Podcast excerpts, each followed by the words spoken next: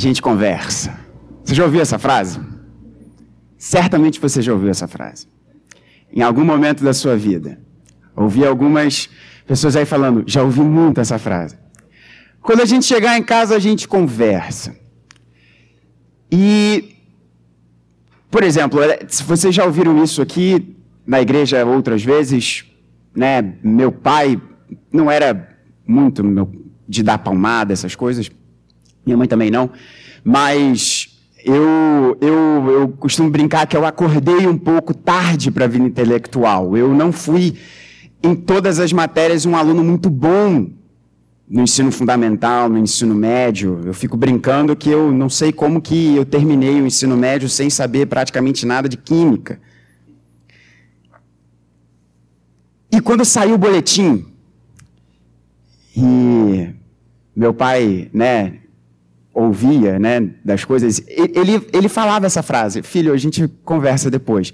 Meu pai nunca usou, né, de, de palmada essas coisas, mas quando eu recebi o boletim e sabia que tinha que conversar com meu pai quando ele chegasse em casa, para ver as notas que não eram tão boas, língua portuguesa, história, geografia, aí eu arrebentava. Mas nessas outras matérias, por isso que eu fui para teologia e para o direito, né? Está muito explicado dava um frio na espinha. Ah, isso já foi assim com você também? Pensa aí, seu pai, sua mãe. Quando você fazia alguma coisa na rua ou em algum outro contexto, aí seu pai, sua mãe falava para você: em casa a gente conversa. A gente está terminando o primeiro bloco, grande bloco de ensino de Paulo na nossa série na carta, na primeira carta de Paulo aos Coríntios.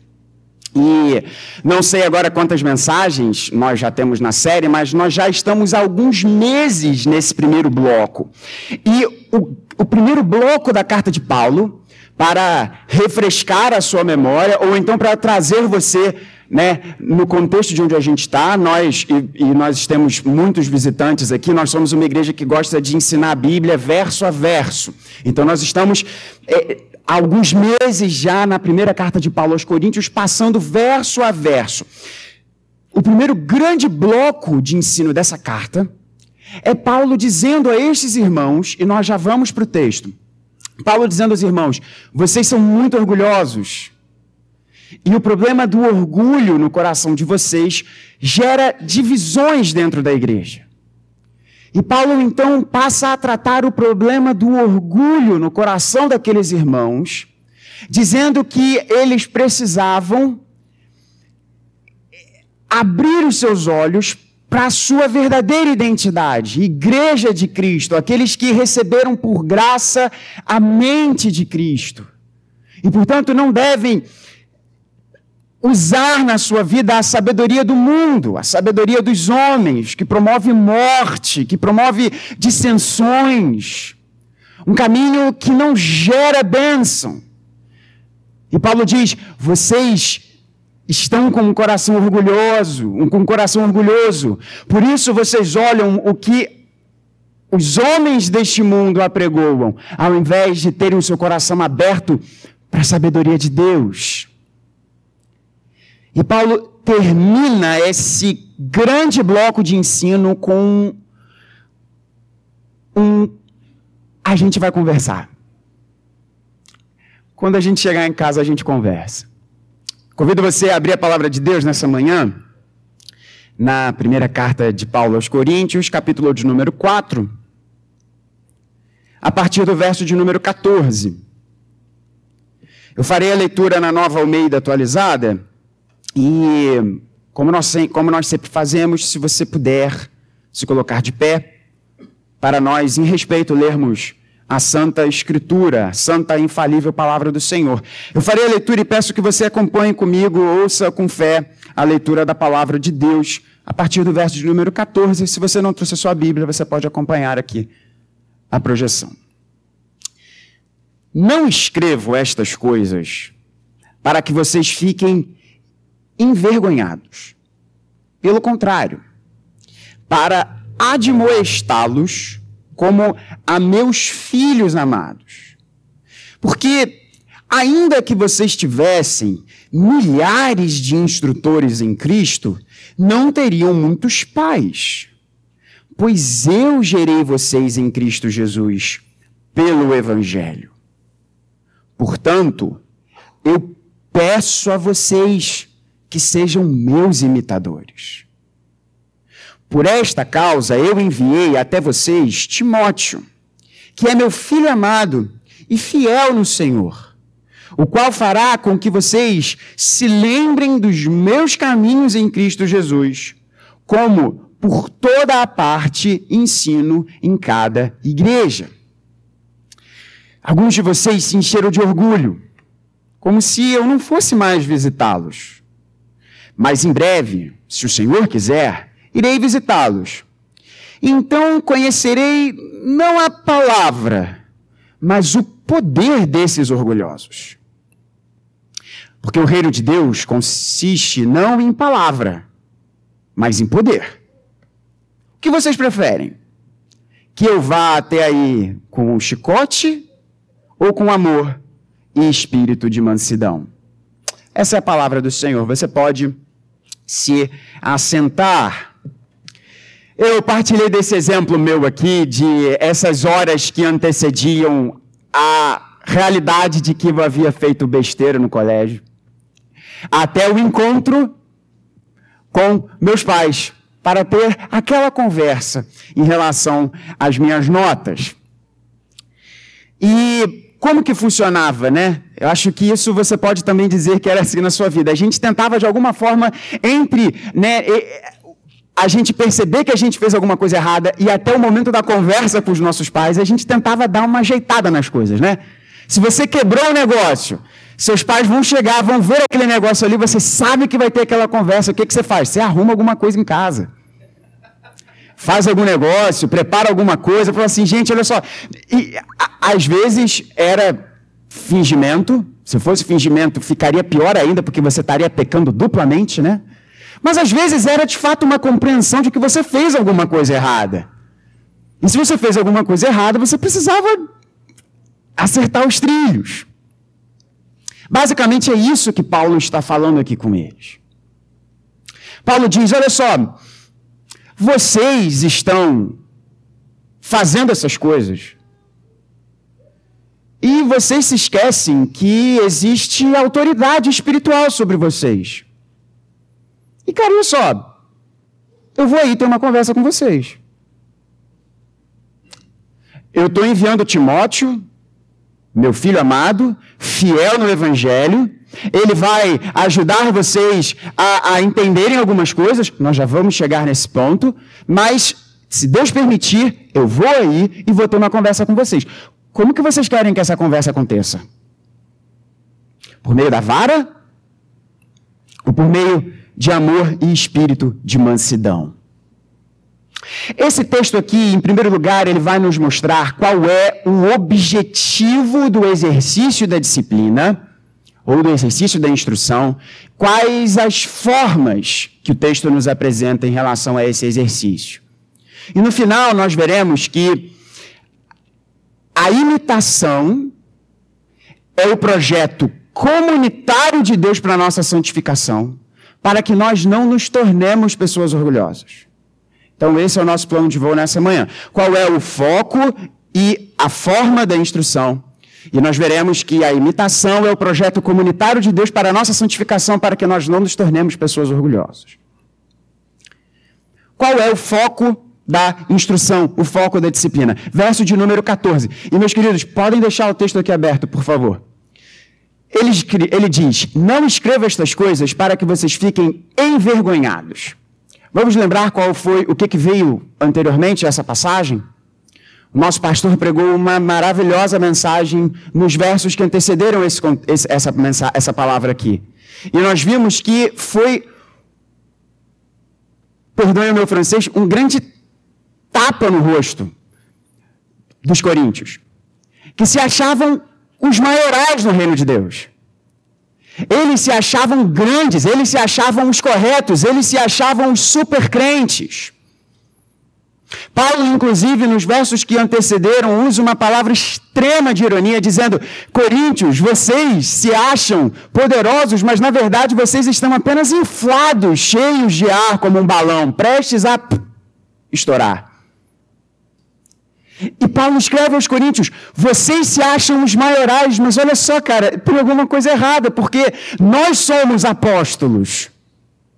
Deus fala conosco, Deus nos usa para trazer a Escritura e nós somos considerados escória do mundo, mas vocês são os bonitos, vocês são os maiorais, vocês são os que estão sempre certos. E Paulo escreve, mas olha só, tudo isso que eu tenho falado aqui ao coração de vocês, inclusive por vezes com palavras duras, não é para trazer vergonha a vocês. Irmãos, o exercício da instrução, o exercício da disciplina. E essa é uma fala muito direcionada aos pais que estão aqui presentes, aos líderes e aos pais. Ela não deve visar a vergonha dos nossos filhos. Ela não deve visar a diminuição dos nossos filhos.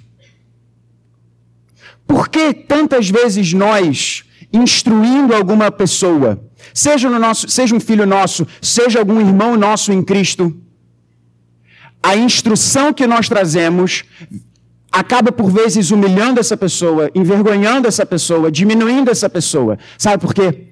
Porque muitas vezes nós usamos o momento da instrução para massagear o nosso ego, para massagear o nosso, a nossa personalidade. Às vezes nós descontamos nos nossos filhos as nossas frustrações. Às vezes nós exercemos a disciplina e a instrução, seja em relação aos nossos filhos, ou seja em relação a outros crentes, a outras pessoas na fé, para que nós nos sintamos bem. Apontando o erro, mostrando o lado errado, para desviar a atenção dos nossos próprios erros. O que Paulo está dizendo é: eu não escrevi essas coisas para trazer vergonha ao coração de vocês mas eu amo vocês. E pelo fato de vocês serem meus filhos na fé, eu viso o bem de vocês. Entenda uma coisa, pai, mãe aqui presente. Entenda uma coisa, líder de ministério aqui presente. Você que também está nos ouvindo essa mensagem agora ou em algum outro momento. O exercício da instrução visa a bênção e o crescimento dos nossos filhos e dos nossos irmãos em Cristo. Portanto, se a instrução que você ministrar na sua casa, com os seus familiares ou dentro da igreja, não visar o crescimento e a bênção dessa pessoa, você está em pecado e deveria pedir perdão a Deus por não exercitar da forma correta esse chamado que Deus deu a você. Essa semana eu vi um, um, um, um, post que eu, inclusive, mandei para a Ninoca em relação à maternidade, né? É, é, é, é, meio que assim, palavras de Jesus para mães cansadas, né? E, e no final, né, de alguns versos né, da Escritura, tinha uma mensagem que eu achei muito interessante, muito bela, dizendo assim: é, não deixe que o mundo diminua o chamado glorioso que Deus deu a você para cuidar de uma vida falei assim: uau! Isso é muito verdade. Portanto, se nós exercermos a instrução e a disciplina, não visando o bem, não visando a bênção daqueles que estão conosco, e debaixo da nossa instrução e disciplina, nós estaremos em pecado. Não escreva estas coisas para que vocês fiquem envergonhados. O objetivo da instrução, o objetivo da disciplina é a bênção e o bem daqueles que recebem a disciplina. Não o, o, a glória, a exaltação e, e por aí vai daqueles que exercem a disciplina. Agora vamos ver as formas rapidamente. Verso de número 14. Não escreva estas coisas para que vocês fiquem envergonhados, pelo contrário, para admoestá-los como a meus filhos amados. Essa palavra aqui, admoestar, admoestação, só Paulo utiliza no Novo Testamento. E a palavra é, no, noteteia. E qual é a ideia interessante dessa palavra? Na forma mais literal possível, significa colocar algo na mente.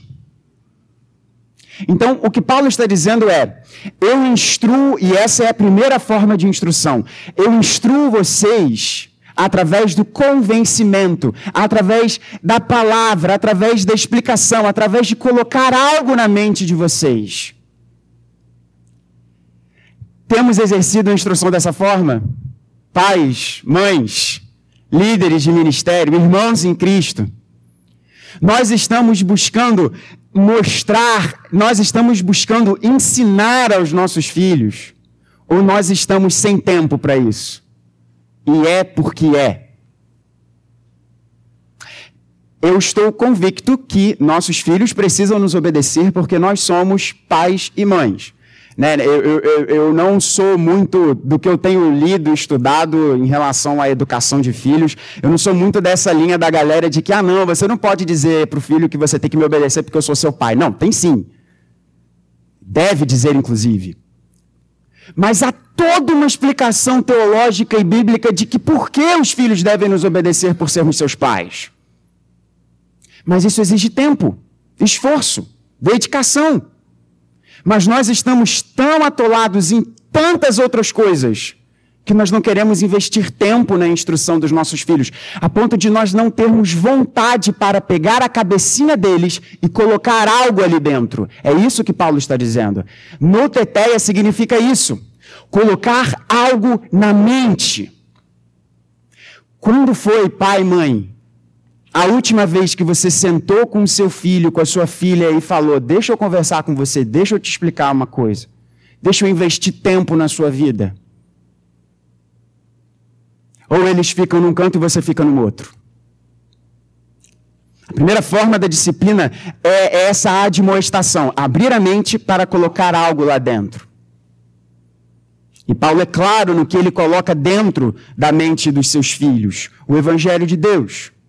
A segunda forma da instrução nos aparece no verso de número 15. Perdão, 15 e 16. Paulo diz: Ainda que vocês tivessem milhares de instrutores em Cristo, não teriam muitos pais, pois eu gerei vocês em Cristo Jesus pelo Evangelho. O livro de Atos nos mostra a plantação dessa igreja.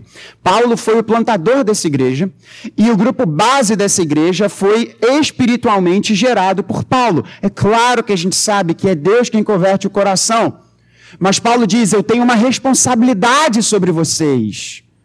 Basicamente, para você entender seria mais ou menos uma leitura do coração do nosso pastor. Ele plantou essa comunidade, ele é o pastor efetivo dessa comunidade. Certamente você pode se importar muito com essa igreja, mas eu tenho certeza que não é mais do que esse homem. Pode ser igual. E, e nós, pastores, né? Mal, eu e você, certamente a gente se importa no máximo igual. Mais do que esse homem com essa comunidade, não.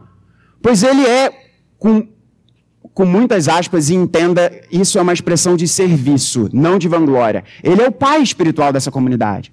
E eu estou falando isso com muito cuidado, porque existem igrejas malucas por aí que usam essa expressão como é, é, vanglória e poder. Essa expressão é serviço. Ser pai espiritual de uma comunidade significa que a pessoa é o maior dos servos ali. Esse é o ponto. E Paulo está dizendo: por mais que vocês tenham vários instrutores, é minha responsabilidade como pai instruir vocês. E aí fica mais uma pergunta aqui para pais, mães, líderes. Nós estamos terceirizando a educação e a instrução dos nossos filhos e o exercício da disciplina sobre a vida dos nossos filhos. Chamamos a responsa e a gente faz. Paulo está dizendo: vocês podem ter muitos instrutores. Era o pai da Gogo, que veio gerar a nossa palavra pedagogo aqui no português. Que eram escravos que levavam os filhos até o professor. E ajudavam os filhos nas tarefas escolares. Paulo está dizendo: olha só, vocês podem ter um monte de gente ajudando vocês nisso daí, mas eu sou o pai de vocês. Portanto, é minha responsabilidade tomar cuidado com a vida espiritual de vocês. Pai e mãe, essa responsabilidade é sua. E vou mais além. Ela pende um pouquinho mais para o lado dos pais, dos homens. Deus vai pedir contas a nós em relação à instrução dos nossos filhos. Tenha isso em mente. Mas vamos entender aqui a segunda forma de instrução. Verso 16: Portanto, eu peço a vocês que sejam meus imitadores. Se você estiver vendo a revista atualizada aí, você vai ver que esse peço a vocês também está escrito como admoestar. Não é uma boa tradução, por isso que aqui a nova Almeida está melhor. Peço a vocês que me imitem. Para vocês entenderem qual é o jogo de palavras que Paulo faz aqui. Você já ouviu aquela frase? As palavras convencem, mas o exemplo arrasta. A gente sabe a frase. Vamos viver a frase? O que Paulo está dizendo aqui é o seguinte, e essa é a segunda forma de instrução. Se a primeira é abrir a mente para colocar algo dentro, a segunda forma de instrução e de disciplina é senta aqui e veja o que o papai vai fazer.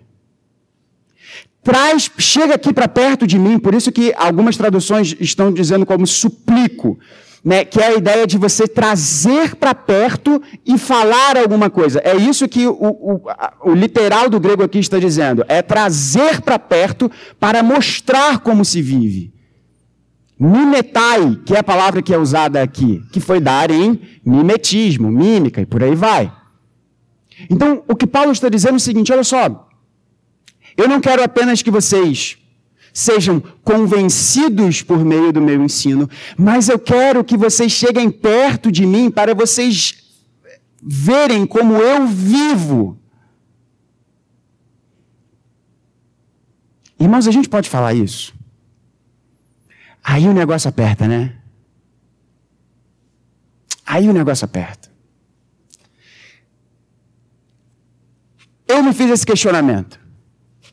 Eu olhando o benzinho, essa semana, pensando nessa mensagem, eu falei assim, cara, se tudo que o benzinho, se tudo que o Benjamin fizer nessa vida for uma reprodução do que eu faço, de como eu falo, o que eu falo, ele vai ser bênção ou vai ser maldição nessa terra.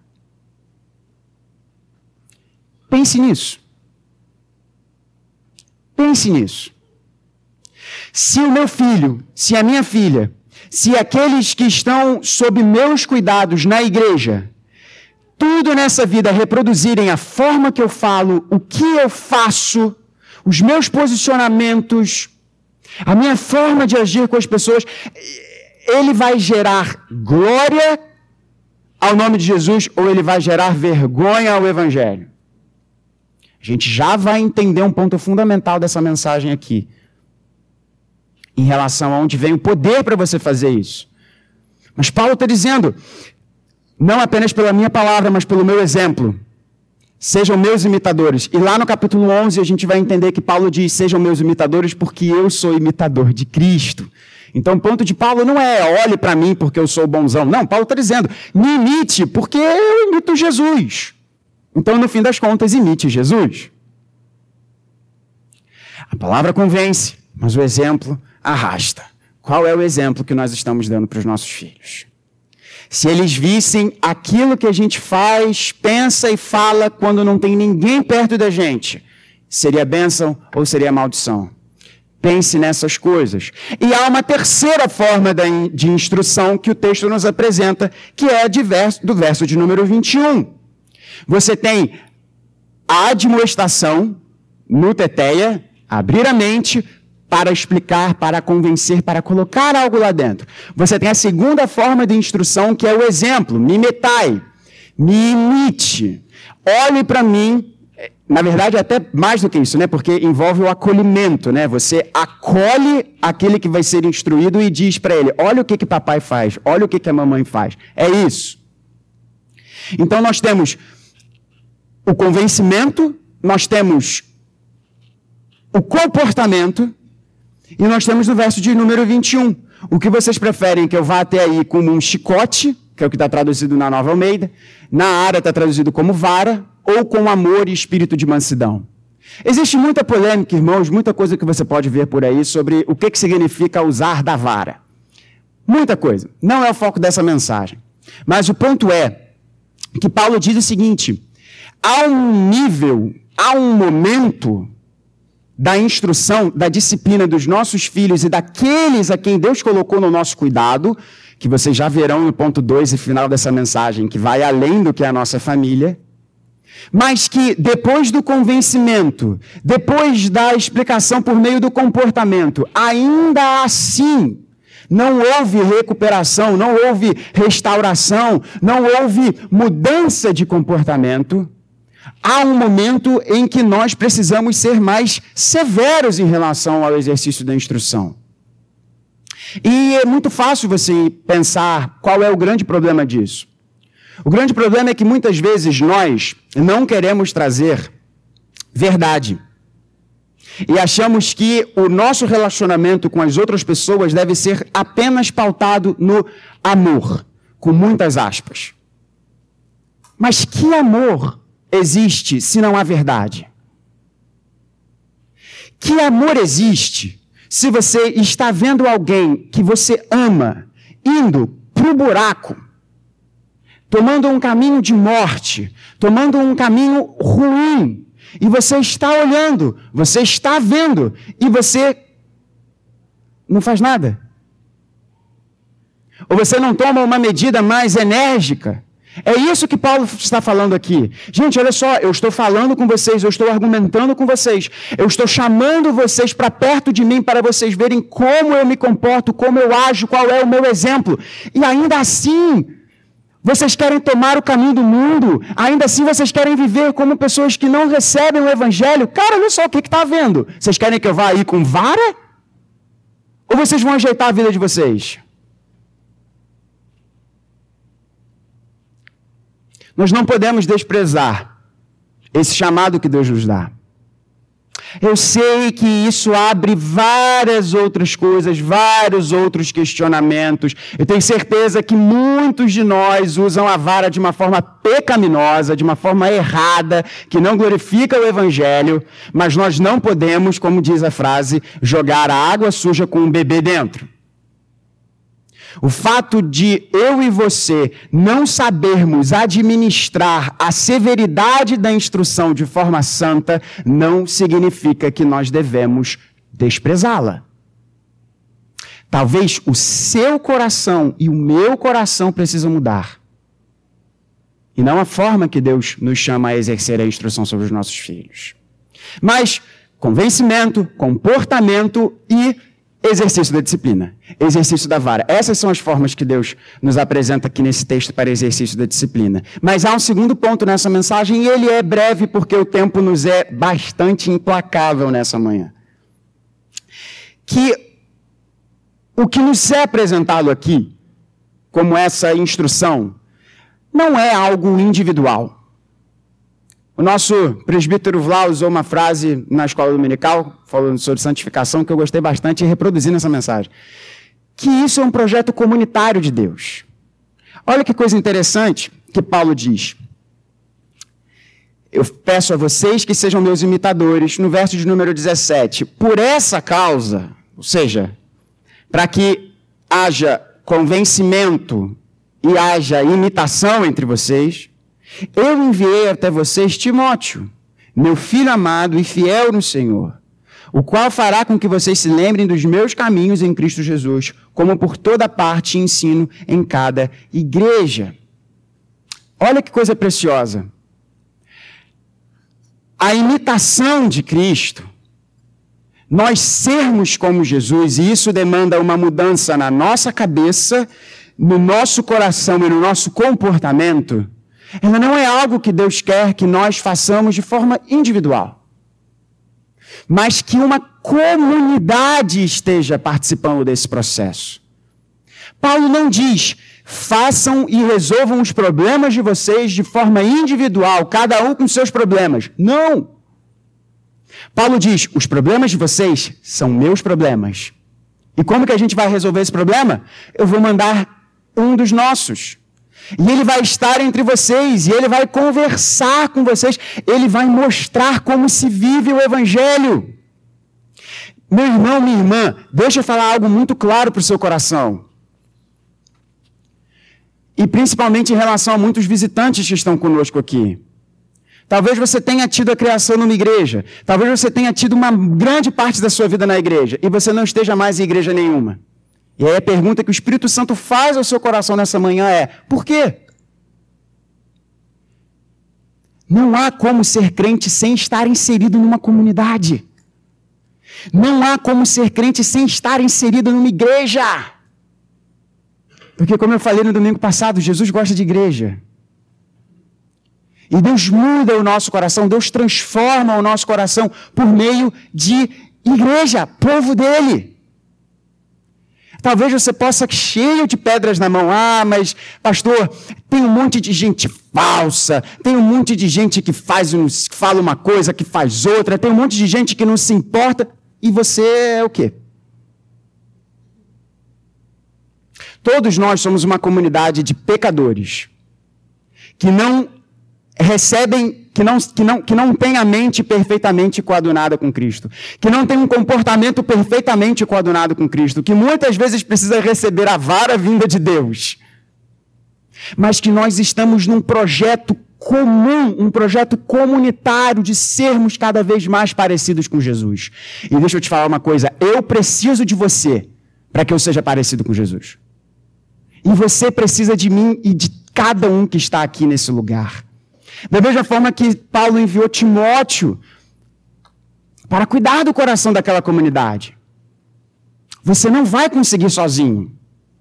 Ter a sua mente transformada, ter o seu coração transformado, ter o seu comportamento transformado, você precisa de irmãos e irmãs que eh, já enfrentaram esses problemas. Gente que já trilhou, que já trilhou caminhos pelos quais você está trilhando hoje. Mas o problema é que a nossa cultura é tão orgulhosa, a nossa cultura é tão ensimesmada que nós não partilhamos os nossos problemas, nós não partilhamos as nossas agruras. Nós temos vergonha e medo de expor o problema do nosso coração com outras pessoas. Eu quero dizer a você que Deus chama você a fazer isso dentro de uma comunidade de fé que não tem super-heróis, mas tem gente de verdade, que chora, que peca, que pede perdão a Deus, que busca viver de forma abençoada a Escritura do Senhor. Isso é muito problemático. A nossa cultura despreza os idosos. Vocês já, já perceberam isso? Dizendo que a solução para todas as coisas se encontra na juventude. A juventude não sabe de nada. Nós devemos olhar para aqueles que são mais velhos, nós devemos honrar cabelos brancos, principalmente se esses cabelos brancos foram embranquecendo dentro da igreja. Homens e mulheres que sabem o que é um casamento aos pés do Senhor, que sabem o que é a criação de filhos, que sabem o que é administrar uma casa, que sabem o que é prover para uma família, que sabem o que é amar o Senhor e pedir perdão ao Senhor que eu e você tenhamos pessoas assim, pais e mães espirituais, nesse projeto comunitário de santificação. Só assim, irmãos, e eu preciso verdadeiramente terminar essa mensagem em dois minutos. Só assim, irmãos, nós não seremos como aqueles irmãos em Corinto. O verso de número 20, ou 21, verso de número 20, na verdade, diz: o reino de Deus consiste não em palavra, mas em poder. O que Paulo está dizendo é que muitos daqueles irmãos eram apenas de palavra. Muitos daqueles irmãos, eles apenas falavam que eles eram crentes. Mas a sua vida não se coadunava com o seu discurso. O que Paulo está dizendo é: esses irmãos, eles não são imitadores de Jesus. Eles são impostores do Evangelho. E essa é a maior cilada. Deus, Deus chama você para ser um imitador, não chama você para ser um impostor. O impostor é aquele que somente fala. Eu falo, eu só falo. Eu, eu, eu, eu, falo que eu sou crente, eu falo que eu sou um homem que ama a minha família, eu falo que eu sou um servo, mas na verdade o meu coração e a minha vida não tem nada a ver com isso. Paulo diz: o reino de Deus não é palavra. O reino de Deus não é discursinho. O reino de Deus não é, é videozinho no Instagram. O reino de Deus é poder na vida. O reino de Deus é vida na vida nossa. A vida de Deus na nossa vida. Isso é o reino de Deus. E onde é que vem poder para isso? O poder vem daquele que nunca desobedeceu ao seu pai. O poder vem daquele que jamais ouviu do pai: Filho, quando a gente chegar em casa a gente conversa. Mas esse filho dizia a todos: Fazer a vontade do meu pai é o que alegra o meu coração. Esse é o meu pão, esse é o pão que eu tenho para comer. Fazer a vontade do meu pai. Aquele que tinha tanta comunhão com o Pai que dizia aos seus ouvintes: Vocês estão maravilhados do que eu estou fazendo, mas tudo que eu faço é o que o Pai diz para eu fazer. Tudo o que eu faço é porque eu aprendi com o meu Pai. O filho que ouviu do seu pai, esse é o meu filho amado em quem eu tenho prazer. Ouçam a ele. O seu nome é Jesus Cristo. E ele morreu no meu lugar, no seu lugar, para que a nossa mente seja transformada, para que o nosso coração seja transformado e para que as obras das nossas mãos sejam transformadas. Eu quero fechar essa mensagem porque e eu peço, eu peço desculpas principalmente ao nosso pastor que vai ter uma aula maravilhosa aqui para gente. É porque nós temos vários visitantes e talvez eu não tenha nunca mais oportunidade de falar isso ao seu coração. Os pais diziam a nós: a gente conversa quando chegar em casa. Deus diz algo para cada um de nós aqui. Quando meu filho voltar, a gente conversa. Como que você está para essa conversa? O que Deus diz para o seu coração é: quando o meu filho voltar, a gente conversa. E aí a pergunta que eu faço ao seu coração é: o que, que você prefere? Que essa conversa seja em amor e espírito de mansidão ou você receba a vara de Deus. Entenda uma coisa: a vara de Deus é para aqueles a quem Ele ama. E eu estou falando principalmente agora para a igreja. Para você que já teve um encontro com Jesus, mas está afastado. Eu quero falar para o seu coração agora, nessa manhã. Cara, volta. Volta, volta, volta. Porque você não sabe quando você vai ter esse encontro com Jesus. E a pergunta de Paulo para você é: você vai ficar vivendo segundo a sabedoria dos homens até quando, cara? Até quando você, meu filho, minha filha, vai fazer isso? Você vai ter um encontro com Jesus e a gente vai ter uma conversa.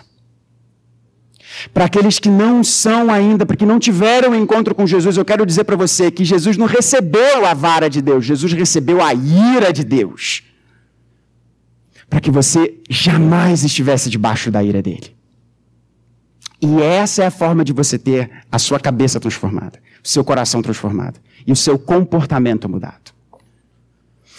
No domingo que vem, a gente vai entrar num novo bloco de ensino de Paulo.